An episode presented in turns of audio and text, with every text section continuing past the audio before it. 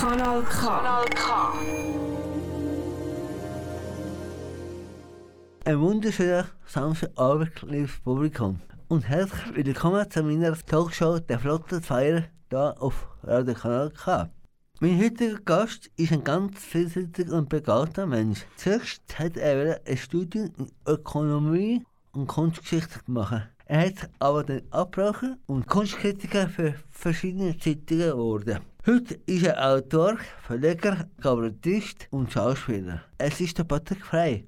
Herzlich willkommen, Patrick, bei mir im Studio. Hallo, freut mich sehr, dass ich da sein Ja, in der nächsten Stunde rede ich mit dem Patrick über seinen bisherigen Lebensweg und über seine berufliche Tätigkeit als Verleger, Kabarettist und Schauspieler.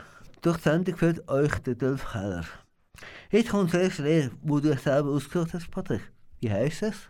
Es ist von der Mary Gauthier und das heißt I Drink. Und warum hast du es ausgesucht? Es ist ein wunderschönes Lied und es handelt von einem Problem, das viele Leute haben, nämlich dass sie zu viel Alkohol trinken. Ich äh, gehöre äh, auch zu Leuten, die regelmäßig eins trinken. Aha, ich bin nicht Alkoholiker, aber ich trinke wahrscheinlich auch ein bisschen zu viel Alkohol. Alkohol ist auch, wenn man es richtig macht, halt eine gute Droge und tut einem äh, in eine gewisse Euphorie versetzen. Und Mary Gauthier singt das eben auf eine sehr tolle Art.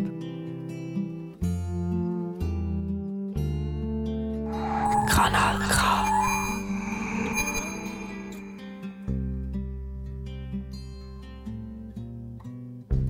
He'd get home at 5:30, fix his drink, sit down in his chair,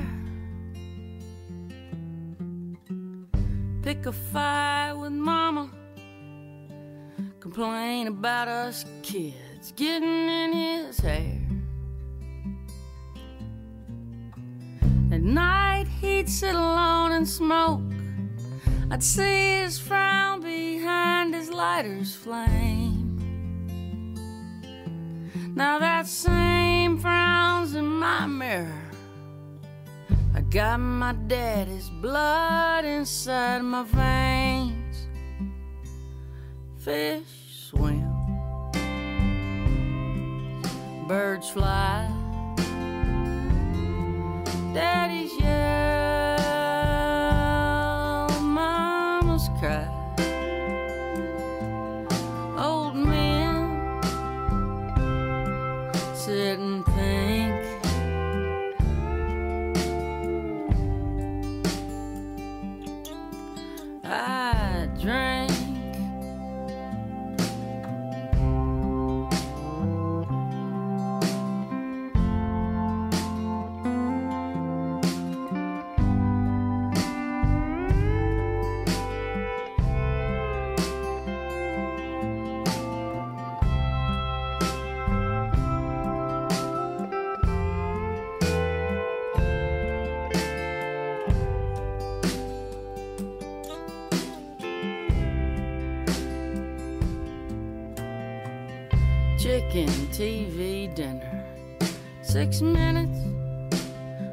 on defrost, three on high. Beer to wash her down with, then another, a little whiskey on the side. It's not so bad alone here, it don't bother me that every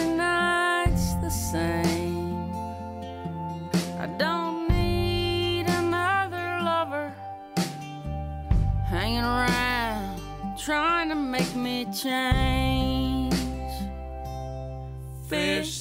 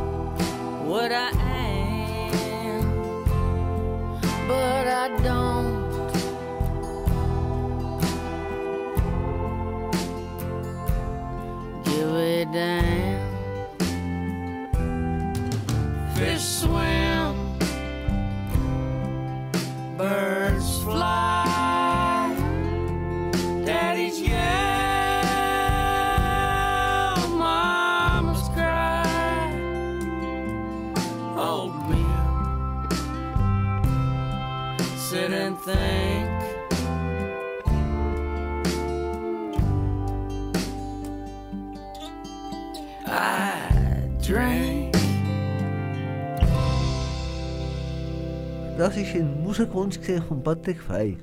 Mein heutiger Studiogast da bei mir in, in der Talksendung der Flott Feier auf Radio Kanal K. Zusammen mit dem Patrick schaue ich jetzt als erstes zurück auf seinen spannenden Lebensweg. Wie hast du eigentlich überhaupt erlebt, die Corona-Zeit? Also der Anfang, der erste Phase, der erste Shutdown, den habe ich eigentlich als sehr beruhigend empfunden, weil mal alles abgeschaltet war rundherum. Und ich habe in dieser Zeit einen kleinen Podcast gemacht für den Tagi. Äh, «Frei zu Hause» hat das geheißen. Ich habe mit vielen Leuten geredet, so wie früher auf Selavi. Und es hat mir eigentlich sehr gefallen und ich habe das Gefühl gehabt, es ist mal so ein bisschen Ruhe und ich bin eh jetzt, ich bin jetzt immer Alter, ich bin nicht mehr so unbedingt auf Geselligkeit aus immer. Es hat mich irgendwie noch beruhigt, dass auch rundum nichts mehr los war und dass es so runtergekommen ist. Und dann ist der Sommer gekommen und dann hat man ja gemeint, das sei jetzt schon ein bisschen besser. Oder? Ja, Und ja. dann ist der Herbst gekommen und dann ist es wieder zu und dann muss ich sagen, habe ich, ein bisschen, habe ich so ein bisschen ein Tief gehabt. Da bin ich so ein bisschen in ein Tief gefallen. Einfach irgendwie habe ich das Gefühl gehabt, jetzt wird es ein bisschen zäh und äh, so ein bisschen, als wäre man in einem so einem Lavastrom, rein, der ganz langsam fließt. Äh, wo bist du denn aufgewachsen und geboren? Also ich bin in Bern geboren, weil mein Vater ist Berner war. Mein Vater ist sehr früh gestorben. Und wo mein Vater gestorben ist, bin ich mit meiner Familie zusammen nach in Kanton Zürich gezügelt, aufs Land, in ein Haus mit einem Garten und bin dort aufgewachsen. Kleiner Ort im Zürich, im Zürcher Wieland, sehr eine schöne Gegend. Sieht man auf die Tour und auf der Rhein. Und äh, man sieht nach Deutschland über, es ist ganz an der nördlichen Grenze von der Schweiz. Ja, da bin ich Winterthur ins Gimmi und nachher noch ins Internat. Ja, wo, wo denn? Ah, ah Zürich, aber oder? Im Engadin, Ah, in Zurz, bin ich noch im Internat. Ich habe dort Matur gemacht, eidgenössische Matur. Dann bin ich wieder zurück nach Zürich studieren.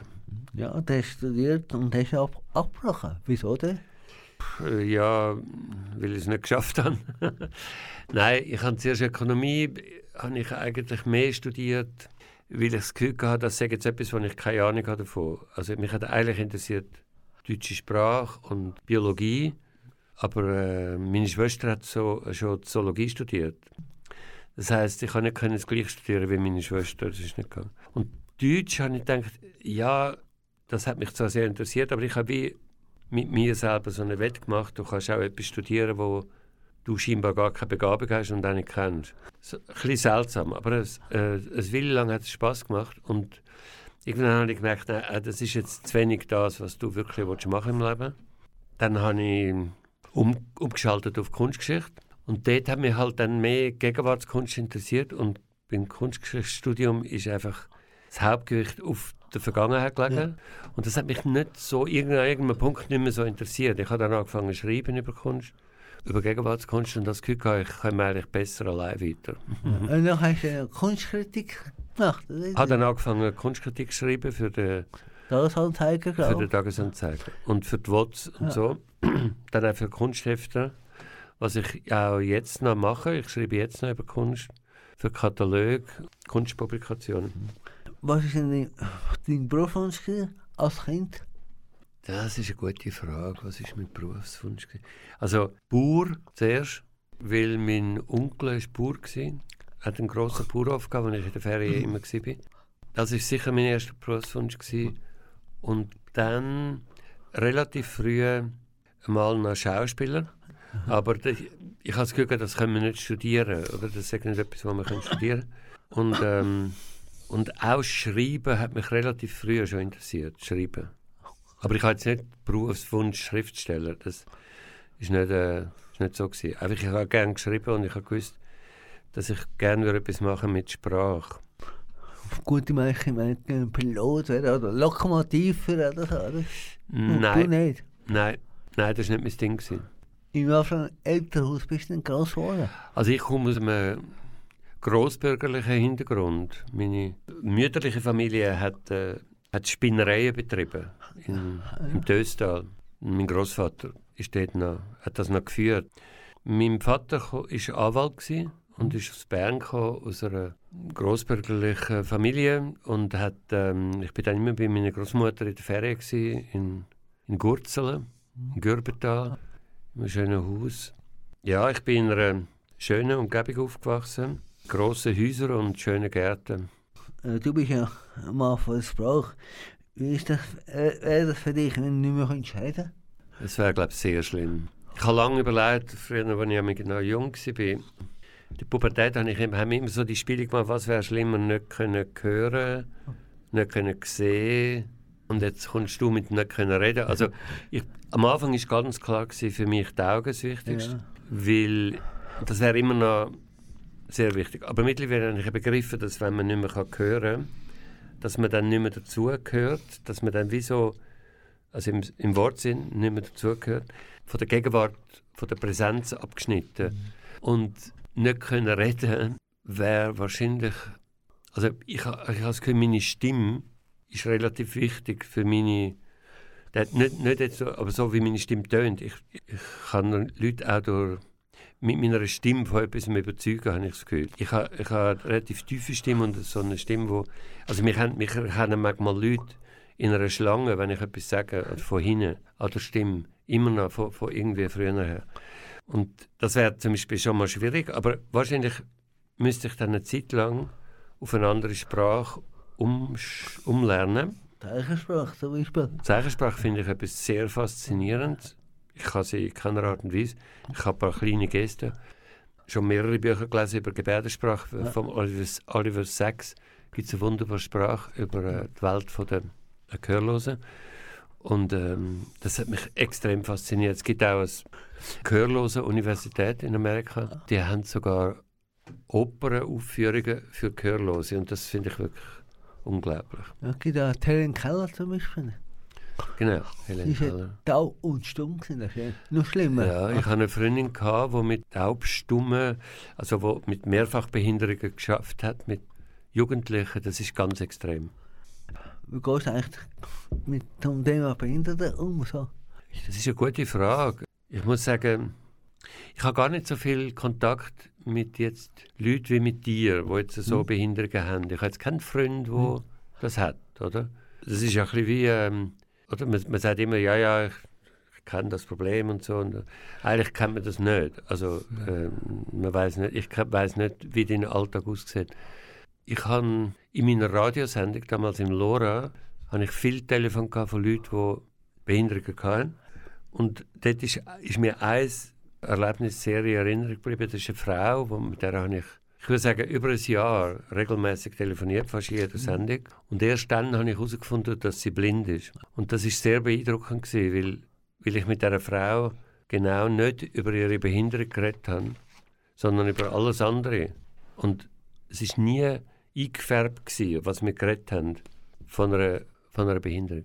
Der andere Aspekt ist, ähm, was körperliche Behinderung betrifft, so habe ich einen von meinen Söhnen hat äh, Behinderung, Ja, was hast du? mit einem Geburtsgebrechen auf die Welt gekommen. Er hat ähm, Spina bifida gehabt, Ein offener Rückenmark. einen offenen Rücken, aber in einem Maß, wo ihn befähigt, dass er kann laufen. Er kann alles, aber auch gewisse Einschränkungen im Bereich ähm, Inkontinenz oder im Bereich Sensibilität von der Beine oder von den Füßen. Man merkt ihm seine Behinderung eigentlich nicht an, aber er selber hat viel damit müssen. Es ist sehr hart für ihn und für uns auch. Und auch wenn das jetzt nicht so eine Frucht und ich nicht einmal, würde mir nicht einmal sagen, dass er von einer Behinderung kann man eigentlich nicht einmal, fast nicht einmal reden, aber es ist genau eben trotzdem die Erfahrung mit, mit einer Einschränkung, oder? Und wenn es natürlich ein Kind ist, ist es sehr, sehr nah. Aber die meisten von denen, die das Spinde viele da haben, die wollen doch in den Rollstuhl. Ganz genau, er hat unglaubliches Glück gehabt. Ich bin als er etwa drei Wochen alt war oder so, ist er immer noch im, in der Intensivpflege hm. im Spital und ich bin äh, ihn besuchen, also jeden Tag dann bin dann gekommen und dann ist gerade der Professor mit ein paar Studenten um sein Bett gestanden. Ja.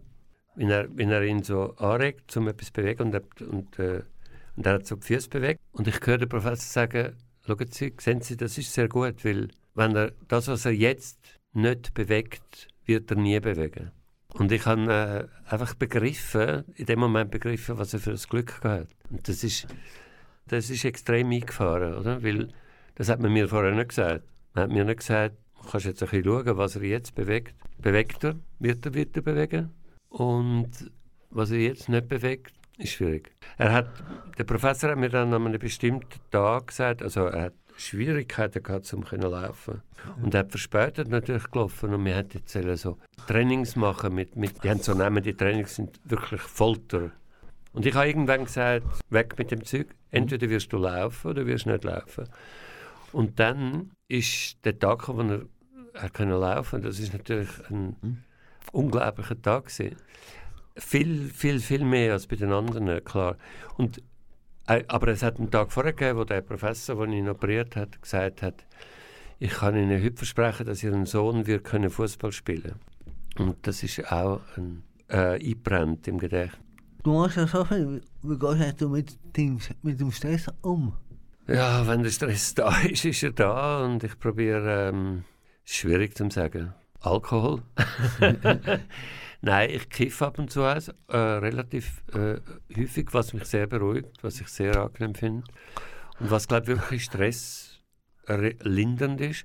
Aber ehrlich gesagt, Stress ist nicht unbedingt etwas Negatives. Also es gibt den Stress. Also Lampenfieber ist auch eine Form von Stress. Oder? Und wenn man ja. auf die Bühne muss, bin ich drei Tage vorher, äh, jetzt, vor allem nach dieser langen Pause, unbrauchbar für andere Leute. Ich bin sehr, ja, wahrscheinlich nicht sehr angenehm.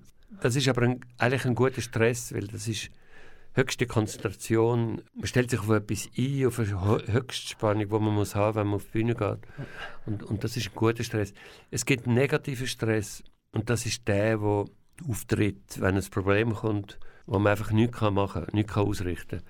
Beispielsweise bei Kindern. Also alles, was Kinder haben, wo wenn es irgendwie schief läuft oder wenn ein Kind eine Prüfung nicht besteht oder wenn ein Kind äh, Probleme hat mit etwas und man kann nicht helfen. Zum Beispiel jetzt, das ist richtiger Stress und ich weiß nicht, was man dagegen machen kann. Es gibt kein Rezept. Also Meditation ist noch gut, aber ich ja. schaffe es nie länger, das durchzuheben. Ich habe es eine Zeit lang jetzt wieder gemacht, während dem Lockdown so 10 Minuten Meditationen. Aber, und das ist auch wirklich toll. Also ich finde es ganz toll. Was auch ganz toll ist, ich habe eine wunderbare Frau, ja. Zumbach, die macht mir Fußreflexzonenmassage.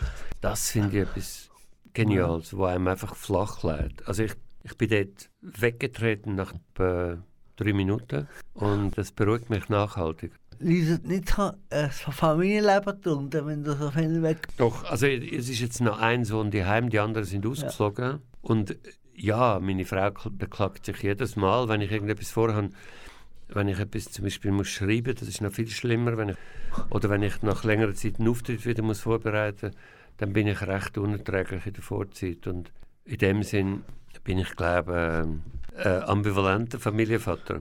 Du hast eine Strafaussage gegen den Rob Spence eingereicht. Warum das? Also, ich habe den Rob Spence, kann man sagen, denunziert, kann ja. man sagen weil ich, das ist ja nicht etwas sehr Sympathisches, aber ja. ich habe gefunden, zuerst ist äh, der, der, der Thiel auf der Seite von der Corona-Skeptics, dann ja. der Marco Rima, der jetzt nicht mehr dabei ist, glaube ich. Der ist jetzt wieder weg. Der, ähm, und dann sehe, schaue ich einen Film vom, von so einem ähm, Corona-Skeptiker-TV und die haben das gefilmt, wie der Marco Rima redet. Und dann sehe ich im Hintergrund den Rob Spence. Da habe ich einen Screenshot gemacht und habe scherzhaft dazu geschrieben, wann kommt echt der nächste Komiker. Äh, und, also habe ich geschrieben, du vielleicht. Und dann habe ich geschrieben, nein, ich nicht. Aber ich habe ein bisschen Schiss, wird ein bisschen mulmig. Und dann ist der Blick auf das aufgesprungen, hat einen Artikel gemacht, wo ich mich dazu geäußert habe. Und ich auch generell ein paar Sachen gesagt habe über Männer, die das Gefühl haben, sie seien so unglaublich stark, dass sie Corona nicht bekommen, äh, wenn, auch wenn sie keine Masken anlegen. Und dass das alles Gugus ist etc. Aber nicht speziell jetzt gegenüber dem Rob Spence. Aber dass das halt so ein bisschen Macho-Männer sind, die Ja. also den Eindruck haben, sie sind die Siebensiechen, die keine Corona bekommen. Und dann ähm, bin ich im Casino Theater Winterthur gewesen, und dann Ja. ist der Rob Spence da gewesen, der hat ein Gastspiel gehabt bei uns, Ja. nachgeholt. Und ich hatte eine Premiere gehabt mit einem Stück, dem Rochi Ri- Rittmeier. Der letzte Piepser hat das geheißen. Und Mhm. wir haben den gerade eingerichtet für die Premiere. Also ich war relativ gestresst. Gewesen. und dann steht plötzlich der Rob Spence vor mir Mhm. und ähm, ist sehr unangenehm gewesen. Und, und hat mich quasi gesagt, äh, wenn du das nochmal machst, dann no, no, no. Und so einfach sehr, ich bin recht, ich bin recht schockiert gewesen und richtig Schiss gehabt. Nachher habe ich ihn eingeklagt und dann hat er eine Art von Entschuldigung geschrieben und dann habe ich die Klage zurückgezogen und dann ist das Thema erledigt. Aber es war ein bisschen unangenehm, gewesen, muss man sagen. Lustigerweise habe ich ihn dann nochmal gesehen in einem Video von Marco Rima. Ist er auch wieder im Hintergrund gewesen, weil er hat ja behauptet, das sei nur Zufall gewesen und er sei äh, zufällig dort auf dem Platz gewesen. Er Ah, ja, wollte ja. einfach schauen. Und ich habe das auch verstanden, dass er sein Geschäft nicht schließen will, dass er nicht... Aber in dem Sinne habe ich den Marco Riemann noch, noch ein bisschen ehrlicher gefunden, weil der hat gesagt, ich, ja, ich bin Skeptiker, oder? Und hat sich damit einen richtigen Shitstorm eingefangen. Und äh, Mark Rob Spence ist halt ein bisschen weniger mutig und hat nicht wollen sagen, dass er wirklich so denkt. Aber bist du nur Corona-Kritiker oder dafür Befürworter? Ich bin ein voller Befürworter von der Pandemiepolitik vom Bundesrat. Irgendwann muss man dem Bundesrat per se eigentlich äh, einen Orden verleihen, weil äh, als Angehörige von einer Kollegialbehörde ist das enorm schwierig, so einen Notstand durchzustehen. Auch wenn es, es gibt jenste Kritik kann man haben, der schweizerischen Pandemiepolitik, weil, aber dass das in einem föderalistischen Staat sehr schwierig ist, ist leuchtet, glaube ich, jedem ein. Und irgendwie Ja. ich finde es ein bisschen, äh, ein bisschen bescheuert, jetzt über so Detailkritik ähm, zu reden. Insgesamt hat die Schweiz wahrscheinlich ähnlich gut gemacht wie viele andere Länder oder ähnlich schlecht. Also, Ja. was soll's. Aber dass, wir, dass die blöde Maskendiskussion oder äh, Abstand, wenn wir nicht haben, und das finde ich alles relativ langweilig jetzt und will ich eigentlich mich gar nicht mehr dazu äußern. Wo warst du in deiner Freizeit, nicht auf der Bühne stehst?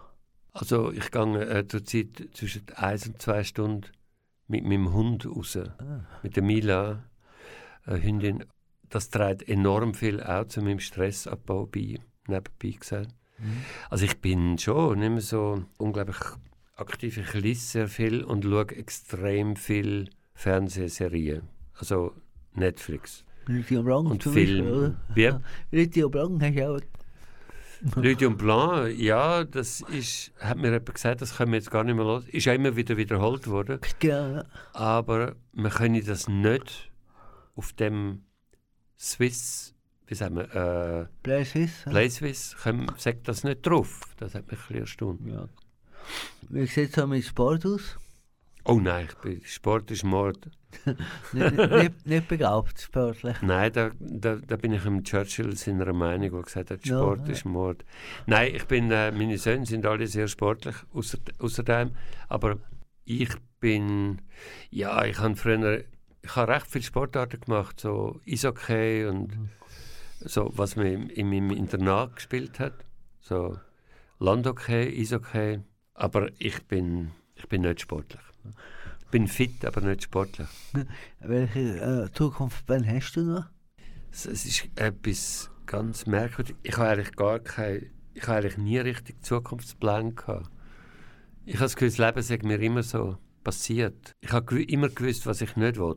Was? Also, ja, einfach Sachen, wo ich dachte, hm, lieber nicht. I, I would rather not. Also wenn mich jemand etwas gefragt hat, willst du nicht da? Dann habe ich gesagt, nein, lieber nicht. Aber was ich genau will im Leben, das ist eine schwierige Frage. Ich habe ich, ich habe einen Verlag, oder? Und ich weiß, ich will den noch, solange es geht, weitermachen. Und ähm, bin dem treu und, und hab, das habe ich mir selber eingebrockt, oder? Das mache ich jetzt auch weiter. Und Showbusiness, solange es noch geht, will ich auch weitermachen. Ich habe den Plan, eine zweite Solo-Geschichte zu schreiben, bin aber überhaupt noch nicht klar, wie das soll aussehen Und habe sonst eigentlich mehr so ein kurzfristige Pläne. Also Zum Beispiel schreibe ich fürs Theater, für unser Theater im Winterthur, für das Casino-Theater, schreiben wir eine Show, wo eine Art ein das Jubiläum, wir haben 20 Jahre Casino-Theater Winterthur, schreiben wir eine Show, die heißt Charity, wo soll so das feiern. Also eine, sa- eine satirische Jubiläums-Charity-Show, aber es ist ein Theaterstück mit vielen Comedians, die mitspielen. Und ähm, das wird im 22. sein. So, und ähm, das ist zum Beispiel ein Plan, aber das ist ja auch nicht wahnsinnig langfristig. Und sonst schaue ich, wie lange ich noch fit bin. Ja, wie es dann weitergeht im Leben von Patrick, vor allem mit seiner Karriere als Kabarettist und Schauspieler, das erfahrt ihr in ein paar wenigen Augenblicken hier auf Radio Kanal K. Dann werden wir nachher ein bisschen tiefer eintauchen in seinen beruflichen Werdegang. Aber zuerst hören wir noch ein Lied.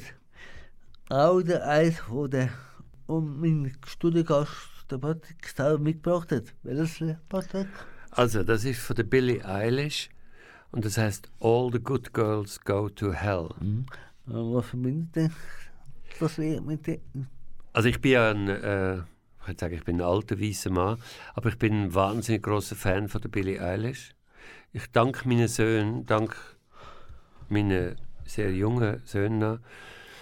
Das ist der Vorteil, wenn man Vater ist, von, dass, dass man ein bisschen in Kontakt bleibt mit der aktuellen Musikszene. Sie haben alle sehr verschiedene Musikgeschmäcker. Dadurch bin ich relativ früh auf Billie Eilish aufmerksam geworden, schon bevor sie jetzt ein Superstar geworden ist. Und es gibt einen Doc-Film von ihr, den ich jedem Mann noch empfehlen kann, auf Netflix über sie. Das ist einer der besten Musikdokumentarfilme, den ich je gesehen habe. Ich glaube, Billie Eilish. Das ist All Girls, All the Good Girls Go to Hell. Ist ein sehr provokatives Lied, wo, wo sagt, äh, du musst nicht ähm, ein braves Mädchen sein. Im Gegenteil, äh, die guten, braven Mädchen, die gehen in die Hölle. Umgekehrt ist quasi, die guten Mädchen go to hell, aber äh, ich, auch ich bin ein gutes Mädchen, und, aber ich habe auch nichts dagegen, in die Hölle zu fahren. Es ist so eine Ambivalenz, aber es ist ein wunderbares Lied. My Lucifer is lonely. Kanal K. Standing there, killing time.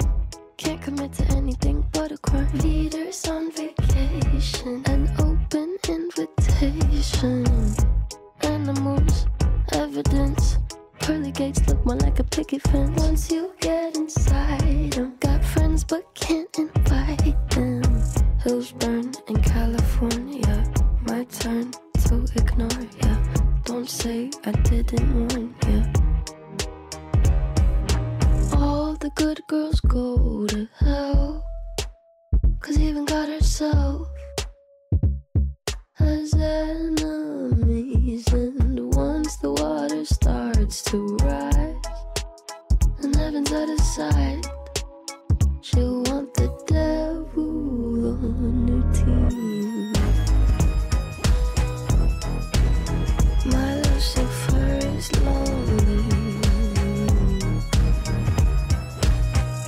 Look at you, not your friend without some greenery. Walking wearing feathers. Peter should know better. Your cover up is caving in. Man is such a fool, why are we saving him? Poisoning themselves now, begging for our help. Wow. Hills burn in California. My turn to ignore ya. Don't say I didn't warn ya. The good girls go to hell. Cause even God herself has enemies. And once the water starts to rise, and heaven's out of sight,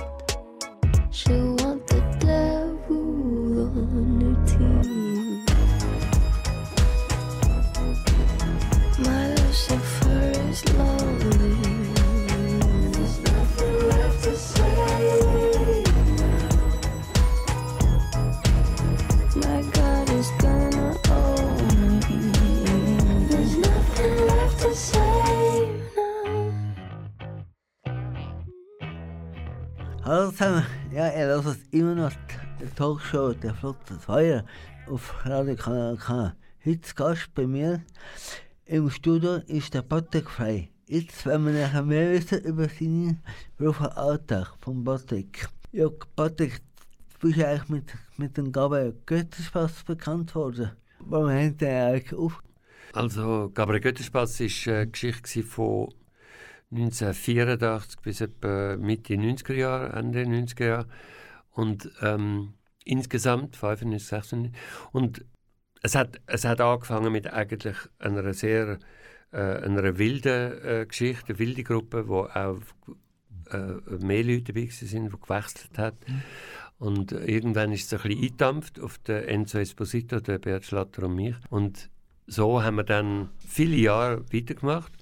Und irgendwann ist, sind wir ein bisschen ausbrennt gewesen, könnte man sagen. Wir haben auch ähm, gewisse Probleme gehabt, äh, gruppendynamische Probleme. Untereinander oder miteinander? Untereinander, ja. Und zwar äh, zwischen dem Schlatti und mir hat es ein Problem gegeben. Äh, mit, äh, mit dem Verhalten gegenüber den Medien, mit dem Umgang mit äh, Erfolg. Könnte man sagen, das hat auch später immer wieder zu äh, Kollisionen geführt. Andere Probleme hat es gehabt, ist ein bisschen der Alkoholkonsum in der Gruppe. Mhm. Ist ein Problem geworden, vor allem bei einer Person. Das ist jetzt wurscht, wer es war. Äh, einfach jemand hat ein, bisschen ein Alkoholproblem gehabt und das hat auch zu einer, zu einer Spannung geführt. Es ja. ist nicht mehr ganz ausgeglichen gewesen, wer wie viel geschafft hat. Weil wir haben ja alles immer geteilt, oder? Wir haben gespielt und der Kollen ist immer durch drei geteilt worden, egal wer mhm. wie viel beitragen hat haben wir eigentlich auch beibehalten aber das ist dann doch ein bisschen kritisch geworden. Und dann haben wir beschlossen, auf zu hören, es ist so in einer, so ein in einer Missstimmung auseinander. Und dann haben der Schlatti und ich äh, Theaterstück geschrieben, in einer zweiten Phase ein Theaterstück geschrieben. Und ähm, also zwischen haben wir richtig Krach bekommen, muss man sagen.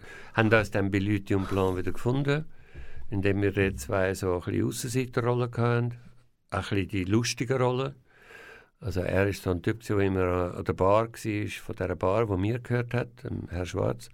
Er ist dort rumgehängt und hat gesoffen und ich bin ein ekelhafter Typ der immer auf Miete gedruckt hat und so. Und dort haben wir uns wieder ein bisschen gefunden. Dann haben wir zwei, drei Theaterstücke geschrieben, zusammen, die sehr erfolgreich sind. Der beliebte Bruder, wo alle mit unserer Situation zu tun haben. Und ähm, die Hochzeit und das Drama am Schluss noch. Und dann haben wir nochmal ein Stück geschrieben, das heisst Seegefröne, sehr erfolgreich gewesen. Und dann haben wir nochmal Krach bekommen und dann nachhaltig bis heute. Das war 2012. Haben Sie keinen Kontakt nicht miteinander? Nein.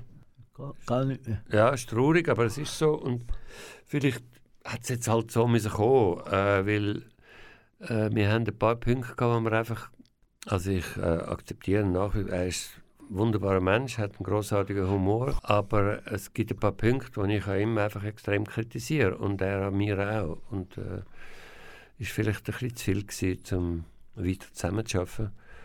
Und ähm, ich wünsche ihm alles Gute, aber vielleicht treffen wir uns morgen wieder und dann reden wir zusammen. Es kann durchaus sein. Wie gesagt, ich, ich bin kein Wahrsager. Ich meine, ja, weiß ich natürlich aber selber. ja, ja, erstaunlicherweise haben wir uns nur einmal ja in diesen fast zehn Jahren getroffen. An einer, an einer Filmpremiere. Was willst du dir nie lustig machen? In welche Gruppe oder so? Ich Fall. glaube, so eine prinzipielle, also grundsätzlich finde ich, ist niemand Humor verschont. Also, aber das ist nur ein Teil mhm. von der Wahrheit. Oder? Es kommt einfach immer darauf an. Es ist nicht sehr angenehm, über Schwächere äh, zu lachen. Das kennt man schon von der Schule, oder? Das, das, ist das Auslachen von Schwächeren. Das ist einfach nicht besonders lustig. Im, im Grunde nach kann man davon ausgehen, also, eigentlich ist das Prinzip, wenn ein Witz gut ist, dann ist er erlaubt. Und ein, dass ein Witz gut ist, heißt eben, er ist, er ist jetzt nicht ein Witz über Schwächere, sondern er ist ein Witz über, entweder bin ich selber der Schwächer und ich mache den Witz darüber, wenn jetzt du einen behinderten Witz machst, dann, äh, du darfst behinderte Witz machen, oder? Äh, und ich, ich, meine, ich weiß, dass Judith machen die besten Judenwitz. Ja. Das, ist, das ist ganz klar. Die, die können das auch. Es hat, also, um, James Callahan ist ein Tetraplegiker, der. Alkoholiker war. Er ist glaub, mittlerweile gestorben. Callahan ist dann, mhm. hat einen ganz schweren Autounfall gehabt und ist als Alkoholiker und ist von dann an Tetraplegiker gewesen. Und dann hat er aber weiter gesoffen. Und sein Hauptproblem, er hat eine Autobiografie geschrieben, die heißt «Keine Angst, weglaufen geht nicht». ist auch ein Film daraus geworden, der zwar nicht so gut ist, aber egal, das Buch ist super. Und er hat dann gesagt, äh, mein Alkoholproblem ist mein Hauptproblem gewesen, nicht Behinderung. Und dann ist er zu den anonymen Alkoholikern, mhm. ist dort reingerollt mit seinem Rollstuhl. Also nein, nur mit dem Hand. Er hat nur noch eine, äh, also so kleine, so einen Joystick bedient. Und dann hat er gesagt, aber hey, du bist doch, du bist ja Tetraplegiker, wieso bist du da? Dann hat er gesagt, nein, ich bin Alkoholiker. Okay, das ist schon mal ein guter Behindertenscherz, oder? und er hat immer, er hat dann angefangen Karikaturen zu machen, und zwar ganz, ganz böse, satirische äh, Karikaturen, auch über behinderte Leute. Und immer, wenn er Protestschreiben bekommen hat und wenn Leute gesagt haben, geht es dir eigentlich noch, hat er nichts anderes gemacht, als ein Foto geschickt von sich im Rollstuhl. Damit ist das Problem erledigt gewesen. Ich wollte damit sagen, es kommt mehr und mehr, das haben wir jetzt auch erfahren mit in der ganzen Gender-Debatte oder in der ja. Black Lives Matter-Debatte. Es kommt immer ein bisschen mehr darauf an, wer einen Witz macht, wer etwas sagt und mit, welchem, mit welcher Absicht. Man, man merkt ja sofort, wenn jemand von oben ab einen Witz macht zum Diskriminieren. Das wird aus dem Kontext meistens klar. Also wenn Nazis Judenwitz gemacht haben, ist es klar gewesen, um ihre Verachtung für, für die Juden auszudrücken. Wenn ein Jude einen Nazi-Witz gemacht hat, ist es ganz klar ein Witz von jemandem, der nach oben bellt, oder wie der Diogenes aus dem Fass, einen Witz macht über die Autorität. Und, und das ist generell schon mal sehr viel sympathischer, als wenn es oben runter ist. Und ich glaube, in einem Witz sollte keine Verachtung spürbar sein. Ich glaube, dann wird ein Witz sehr, sehr unangenehm, wenn er, wenn er so durchtränkt ist von Verachtung. Du hast ja immer eine von der ersten Talkshows gemacht. Wie ist das gekommen? Damals, das war 1983, ja. das ist wirklich unglaublich lange her, ist der Martin Hess, das ist ein Freund von mir, der war Künstler und schon damals Musikmanager. Also er hat äh, Stefan Eicher gemanagt. Er hat beim Lora, damals gerade gegründet worden, mhm. 83 glaube das alternative linke Radio, äh, hat er eine Talkshow gemacht, wo er hat mit Leuten aus der Musikszene und die hat er eingeladen ins Studio, die sind da gesessen und dann hat man auch anrufen. Und er hat mich eingeladen und ich habe gesagt, ja, und dann sind wir das zweite Tag gesessen und irgendein Gast oder Gästin aus der Zürcher Musikszene. Das ist gegangen vom 12 Uhr Nacht bis um 8 Uhr morgen, live, durch. Und dann sind wir zusammen zum Morgenessen, immer noch besoffen, weil wir immer gesoffen haben die ganze Nacht. Und ich habe mich dann mit der Zeit, das ist etwa ein halbes Jahr lang gegangen, der, der Martin hat dann irgendwann nach etwa dreiviertel Jahr nicht mehr so richtig so Interesse gehabt, weil es ist dann langsam sind alle Musikstars von der Zürcher Szene durch gewesen. Und dann habe ich gemerkt, dass mich die Leute, die anrufen, die Phone-In-Sachen, haben mich viel mehr interessiert. Und dann habe ich allein weitergemacht. Zuerst allein, dann habe ich noch andere Leute dazugenommen, Frauen, äh, zwei Frauen hintereinander, die Sidekick gespielt haben. Mhm. Und ich habe weiterhin Leute eingeladen, aber nicht nur Musikszenenleute, sondern sonst Künstlerinnen, irgendwelche Leute, berühmte Leute, weniger berühmte, gar nicht berühmte. Ich habe vor allem das weitergepflegt mit diesen äh, Anruferinnen. Und das ist dann eine Art die erste Phone-In-Sendung geworden in der Schweiz. Oder? Das hat es sonst nicht gegeben. Und es hat eine, Kon eine Konkurrenz gegeben im Radio Z, damals hat das noch geheißen, wo jetzt Radio ähm. Energie, französisch, bevor es aufgekauft worden ist. Und dort hat es einen gehabt, der auch so eine Talkshow gemacht hat. Im Gegensatz zu mir hat er eine Mitarbeiterin gehabt, die Telefon vorsortiert hat und äh, gesagt hat, nein, sie wollen wir nicht und der wollen wir und dann vorbereitet und gesagt, es kommt jetzt einer, der so. Und ich habe das nicht gehabt. Ich habe alles allein gemacht. Ich bin einfach ja. da gesessen und wer angerufen hat, ist reingekommen. Und ich habe natürlich die gröbsten Sachen erlebt, weil einfach irgendwelche Leute reingekommen sind und gesagt haben, du bist ein Vollidiot da. Was schwätzt du da für einen Blödsinn? Und ich dann ein Prinzip hatte, am Anfang zumindest, solange ich es auch durchheben konnte, ich klemme niemand ab. Das war mal schon ein sehr gewagtes Prinzip. Gewesen. Ausser irgendwie nach einer Stunde hatte ich Freiheit, gehabt, jemanden abzuklemmen. Und ich habe dann so ganz lange Telefongespräche geführt, über was immer, oder? Ich hatte auch kein Thema von der Sendung. Ich habe einfach irgendwo mit etwas angefangen.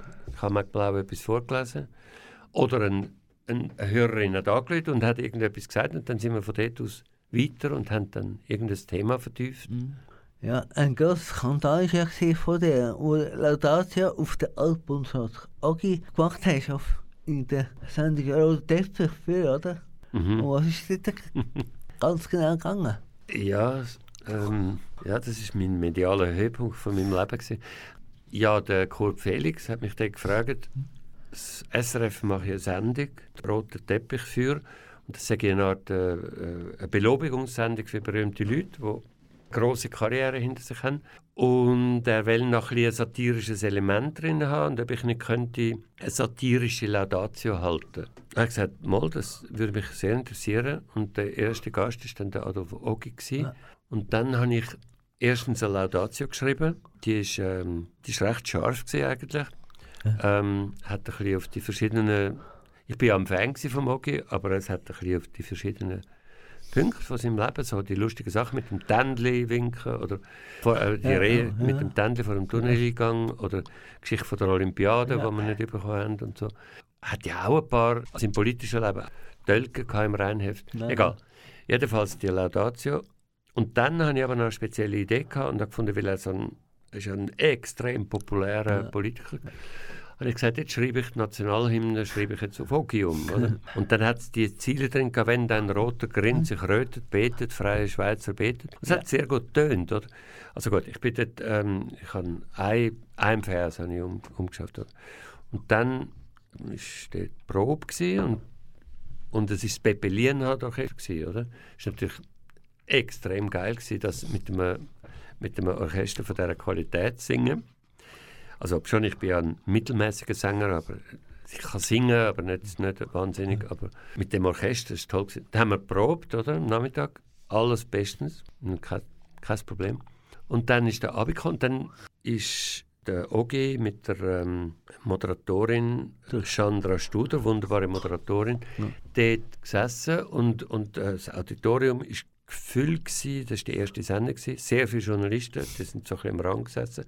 Und in der Mitte, der harte Kern, natürlich viele prominente Gäste, auch aus dem Militär, weil der OG ja Vorsteher war vom VBS. Und, ähm, okay, und dann ist meine Hymne gekommen. Ich habe zuerst Laudatio gelesen. Und äh, dort habe ich schon ein bisschen gespürt, dass die Laudatio so, so ein bisschen auf so, ja, ein bisschen das Gefühl gehabt, oder? Aber das war mehr so Intuition. Gewesen. Und dann habe ich angefangen zu singen und dann ist das wunderbar gekommen. Ich habe wirklich ich habe gedacht, das ist jetzt im Moment, oder? Und dann habe ich es gesungen und dann habe ich gesehen, wie äh, zuerst der Ogi aufsteht, oder? Und dann Sandra Studer auch so ein bisschen. Und dann, weil der Ogi aufgestanden ist, im Auditorium die ersten Militärs aufstehen. Ja, Unter anderem der Herr Keckheis. Und der. Herr Keckheis hat, die Kamera hat ihm voll im hat die Hand an den Hut gehabt Ja. und hat salutiert, wie man es so macht bei der Nationalhymne. Und dann, weil das so einen gruppendynamischen Effekt hat, sind langsam alle Leute aufgestanden, oder? Und aussen, je mehr es gegen außen gegangen ist, desto mehr haben sich die Leute angefangen zu krümmen vor Lachen, weil sie gemerkt haben, es ist eine Satire und es ist eine Hymne auf der Ogi. Also es ist gar nicht Nationalhymne, es ist etwas anderes. Und da Techniker sind alle am Boden gelegen, oder, vor Lachen.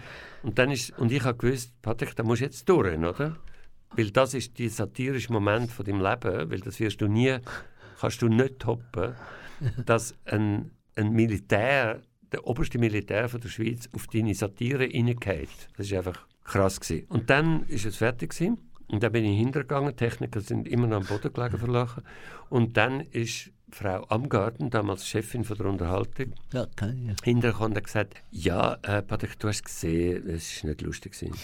und dann habe ich gesagt, ja, ähm, äh, wie, also, ja, äh, du hast gesehen, es hat nicht gepasst. Und, äh, also ich wollte nur sagen, wir haben es rausgeschnitten. Und äh, was it, es ist rausgeschnitten, dann bin ich sofort zum Techniker und habe gesagt, los jetzt schnell, du musst mir das retten, die Aufnahme, weil ich weiß, die wird sofort im Giftschrank vom SRF verschwinden. Und dann hat er gesagt, ja, Patrick, mache ich, ja, ich bin so ein Fan, das war so lustig. gewesen.» Nein, nein, am nächsten Tag, als ich angerufen habe, hat gesagt, du, es hat gewisse Probleme gegeben, es ist bis heute nie auftaucht, es ist nicht mehr erhältlich. Ich habe es zweimal probiert zu finden. es ist offensichtlich alles gelöscht worden. Das hat nie jemand gesehen. Es hat die Laudatio auch nachher nicht mehr gegeben. Die Sendung ist dann auch gestorben, weil sie einfach nicht besonders gut war. Und auch der Kurt Felix war ein riesen Fan von meinem Auftritt, aber er hat mir nachher gesagt, musst ver- verstehen, sie hat mich einfach unter Druck gesetzt.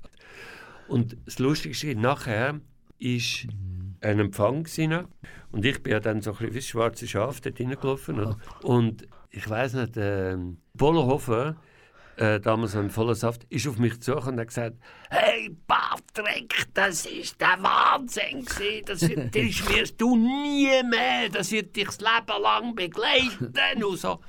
Okay. Andere, die ich jetzt den Namen nicht nenne, sind so ein bisschen schüch auf die Seite und haben gesagt, ah, ah, ja, ja. sind ein bisschen mehr zur Frau am Garten angestanden. Und ich habe gemerkt, okay, die Geister scheiden sich. Die einen sind riesen Fan gewesen, und hat man auch gesagt, und die anderen haben sich ein bisschen diskret von mir entfernt. Und nachher, ähm, ja, bin ich so, ich würde sagen, so fünf Jahre lang bin ich Persona non grata im SRF. Aber was auch lustig war, ist, dass der Ogi selber überhaupt nichts dagegen hatte. Ich habe ihm dann eine schön gedruckte Version von dem überreicht. Und ähm, er hat das eigentlich super gefunden. Er hat auch, der Ogi selber hat auch genügend Humor gehabt, um das zu verkraften. Ich habe dann nachträglich herausgefunden, das ist vielleicht noch interessant, dass der Kommunikationsberater von der F Frau Deltare, die die Chefin war Aha, vom Fernsehen, ja, der Kommunikationsberater heißt Sascha Viktorowitz, das ist auch ihr Lebenspartner gewesen. Und der Kommunikationsberater Sascha Viktorowitz ist auch der Kommunikationsberater vom VBS. Also er hat die ganze, äh, die ganze Militärführung beraten. Und er ist im Publikum gewesen. Und er hat offenbar sofort Weisung rausgegeben, das muss sofort rausgeschnitten werden, wegen kein Käse. Also es ist eigentlich äh, für mich fast ein bisschen ehrenvolle Zensur von ganz oben gewesen. Aber am Departementsvorsteher vorbei, also am Ogi eigentlich vorbei, ehemaliger, weil der Ogi selber hätte das nie zensiert, da bin ich absolut überzeugt. Ja, das war ein interessantes Gespräch über seine äh, Karriere als Kabarettist und Schauspieler. Ist nach dieser reichhaltigen Unterhaltung, also wenn man Lied. Patrick, was können wir für ein Lied und wieso hast du es mitgebracht? Also das nächste Lied ist Stefanie Stauffacher, Campari Soda. Jetzt muss man wissen, das weiß man vielleicht in Aarau nicht, ist ein Pseudonym von der Lara Stoll, einer wunderbaren ähm, Comedian, Kabarettistin und Sängerin, die ich seit langem kenne und schätze. Das ist ja bekannt, das ist ja. Die hat den Salzburger Schier bekommen, oder? Ja, natürlich. Sie ist äh, ganz, äh, sie ist ein, schon lange ein Star für mich. Äh, jetzt hat es die breite Öffentlichkeit bemerkt, dass sie ein Star ist und eben jetzt hat sie den Preis bekommen. Aber sie behaltet ihre unkonventionelle Art, Humor zu machen. Sie behaltet absolut ihre Linie, egal wie viel Erfolg das sie hat. Das finde ich ist ihr sehr hoch anzurechnen.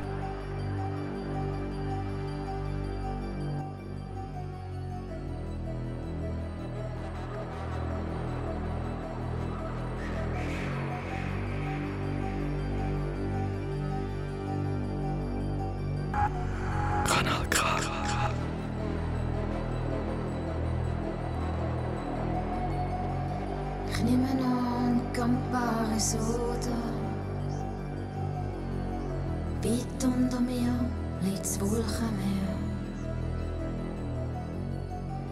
Der Ventilator summt leislich. Es ist, als würde es mich nicht mehr geben. Ich sehe durchs Fenster zwei Turbinen. Das Flugzeug wankt leicht in der Luft. Durchs Mikrofon sagt der Co-Pilot.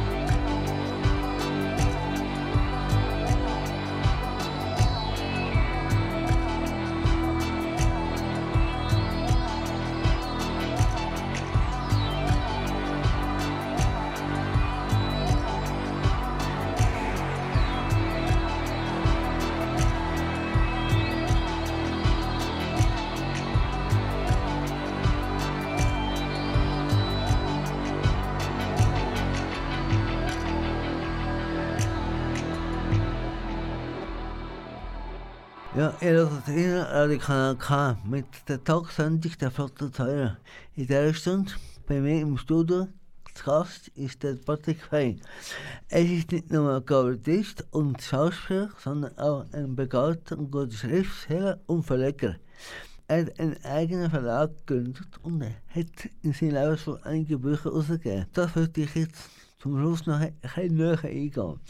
Ja, Patrick, du hast ja 1986 hast du den Verlag Edition Patrick gegründet. Warum? Also Kunst hat mich interessiert und Bücher. Und ich, ich komme nicht nur aus einer großbürgerlichen Familie, sondern aus einer Familie, wo auch Kunstmäzene sind. Also wo Kunst unterstützt haben, die Winterthur, Kunstsammlungen angelegt haben. Und das war eigentlich meine erste Begegnung mit schönen Büchern. Gewesen. Und schöne Bücher haben mich interessiert, nachher auch, als ich Kunstgeschichte studiert habe. Ich habe gefunden, Bücher ist ein tolle, tolles Medium, wie Künstler sich können verwirklichen Und dann habe ich angefangen, ja, ich allein, so, und ohne Grafiker und ohne, mit Künstlern, die ich kennt habe, mit meinen Freunden. Nur habe ich Freunde gehabt, die sehr gute Künstler sind, wie Fischli Weiss oder Ja. Claudia Schifferle. Und habe dann mit denen angefangen. Einige von sind da vom Bundesamt für Kultur als die schönsten Schweizer Bücher ausgezeichnet worden. Was muss ich mir da darunter vorstellen? Was heisst schön? Oder? Ja, das ist eine gute Frage. Das ist überhaupt nicht genau geklärt. Äh, also ich muss dazu sagen, ich bin mehrere Jahre lang auch in dieser Kommission gewesen. Damals habe ich meine eigenen Bücher dann nicht anmelden. Und das muss man sich so vorstellen, dass die Kunstbuchverlage insgesamt etwa 400 Bücher einschicken. Und aus denen am Schluss werden etwa 20 Bücher herausdestilliert, wo das Prädikat schönste Schweizer Bücher überkommen. Und die Kriterien sind sehr komplex. Also einerseits geht es, früher ist das ein Preis gewesen, eigentlich für Buchgestalter. Also es ist umgegangen um die Qualität vom Einband, vom Cover, von der Bindung, vom Papier, vom, von der Typografie von, und so weiter. Und das hat sich aber äh, sehr erweitert und jetzt ist es so, dass das nur noch ein Teil ist von, von der Qualität. Es geht jetzt nicht nur einfach darum, schöne Bücher auszuzeichnen, sondern irgendwie auch wichtige Bücher, originell gestaltete Bücher oder Bücher, wo eben Gestaltung auf eine besondere Art auf den Inhalt äh, sich bezieht und den Inhalt zum Ausdruck bringt. Also eigentlich ist das Hauptkriterium ist, wie gut oder wie genial, wie, wie originell bringt ähm, eine Gestaltung von einem Buch den Inhalt zum Ausdruck, was das Buch hat. Ja, herzlichen Dank, Patrick, dass du heute bei mir im Kanal K-Studio bist und aus deinem interessanten Leben erzählt hast. Ich wünsche dir alles Gute auf deinem weiteren Lebensweg. Vielen Dank, es hat mir auch gefallen. Ein allerletzter Wunschsong von dir. Was lassen wir? Also, mein ähm, letztes äh, Wunschlied ist von Markus Schönholzer. Das ist ein Freund und äh, Freund, Comedian, Musiker, Comedian. Der hat auch, äh, macht eine Show, wo er Humor mit Musik mischt. Er ist ein wahnsinnig toller Musiker und Sänger und Komponist. Er hat auch schon Musical komponiert. Und er hat ein Lied geschrieben in seinen neuesten ähm, Publikationen gehört, das Lied, das heißt Der Erste. Und das handelt eigentlich von einem Mann, der immer zu spät kommt. Und weil ich immer zu spät komme, egal wie viel, aber einfach ich komme immer zu spät, ist das für mich, ist eigentlich ein Lied, das wie für mich geschrieben war. Aber es ist nicht für mich geschrieben worden. Der Erste heisst es. Heute bin ich der Erste. Heute komme ich nicht spät. Heute komme ich so früh, wie es noch irgendwie geht. Ein stolz bin ich schon. Das ist ganz neu für mich. Der erste, der kommt, bin ich gar noch nie gewesen. Sonst sagt man von mir, der kommt immer zu spät. Kommt immer so spät, wie es noch irgendwie geht. Wegen dem rennt man immer die Zeit hinein. Der Tram, der Termin und der Zeug hinein. Ja, seit es den gibt, ist das immer so gsi.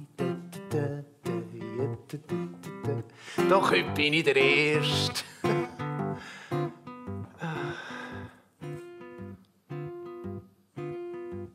Was macht man da nur? Man steht ein rum und schaut ein auf die Uhr. Man drüllt ein bisschen Däumen und wird langsam sauer. Das Warten, das stresst dann ja schon ein auf die Uhr. Doch, doch, heute bin ich der Erste. Und schon geht's mir schlecht. Ich warte auf zweite und dritte erst recht. Auf vierte und fünfte und letzte gerade auch. Auf alle, die pennen und alle im Stau. Und, und auf die ohne Pläne. Auf die ohne Stress. Auf die, die dann ungefähr so more or less irgendwann schon noch ganz gemütlich ankommen. Sicher nicht hetzen und sicher nicht rennen und ganz sicher eine ganz blöde Ausrede haben. Ja, wir Ersten, wir warten ein Leben lang, lang auf Dertig wie mich, ohne Pünktlichkeitsdrang. Und warten die Auto in Beizen und Gang an Treffpunkt, am Kiosk, in Halle und Peng. Ist das Leben vorbei? Und was haben wir gemacht? Haben gewartet zum Morgen und gewartet zum Nacht. Sind immer ein zu früh und merken erst spät, dass während dem Warten ja das Leben vergeht. Haben gewartet auf mich, haben gewartet auf mich, haben gewartet aufs Glück und gewartet auf dich. Du, ich komm nicht mehr zu, nicht mehr zu früh. Nein. Ich komm lieber zu spät. Ich komm viel lieber zu spät. Kanal K. Kanal K. Ja, liebe Zuhörer und Zuhörer, das ist es wieder mal von, uns- von meiner Talkshow «Der Flotte Teil» mit dem Patrick Fey, Verleger, Kabarettist und Schauspieler. Ich hoffe, dass meine Sendung euch gefallen hat und auf bald wiederhören. Ja, und wenn du die Sendung nicht ganz gehört hast oder wenn sie noch willst hören dann kannst du das im Internet auf kanalk.ch gibt es die Sendung auch gratis als Podcast. Danke, dass ihr dabei sind. Am Mikrofon verabschiedet sich der Dolph Heller. Auf Wiedersehen und ein schönes Wochenende. 瞧他们